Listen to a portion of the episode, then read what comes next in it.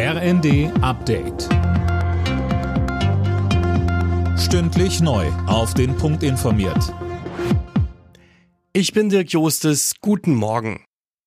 Kanzler Scholz will heute verkünden, wer auf die zurückgetretene Verteidigungsministerin Lamprecht folgt. Das hat Bundesarbeitsminister Heil in der ARD gesagt.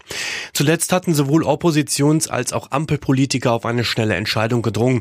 Die FDP-Verteidigungsexpertin Marie-Agnes Strack-Zimmermann im ersten. Da muss man natürlich sofort den Schalter umlegen, nach vorne gucken und schauen, wer ist in der Lage, dieses Amt zu führen. Und das gibt bestimmte Voraussetzungen. Das darf keine Persönlichkeit sein, die das als Sprungbrett sieht für weitere Aufgaben. Es muss jemand sein, der sehr durchsetzungsstark ist. Es muss eine Persönlichkeit sein, die ein Herz für die Soldaten, für die Soldatinnen hat, sie versteht und deren Brille trägt.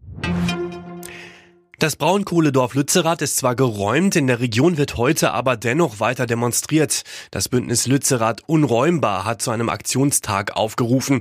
Die Polizei geht davon aus, dass Aktivisten möglicherweise Kraftwerke blockieren oder aus Tagebaugelände kommen wollen. Außenministerin Baerbock schlägt ein Sondertribunal vor, um die Verantwortlichen für den Ukraine-Krieg zur Rechenschaft zu ziehen.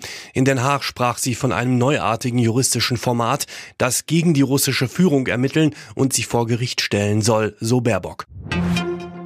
In Deutschland gibt's immer weniger Organspenden. Im vergangenen Jahr spendeten knapp 900 Menschen nach ihrem Tod eine Niere oder auch eine Lunge.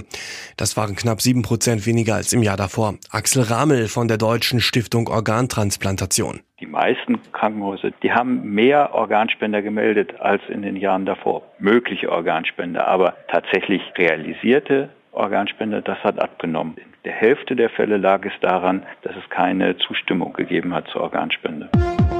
Alle Nachrichten auf rnd.de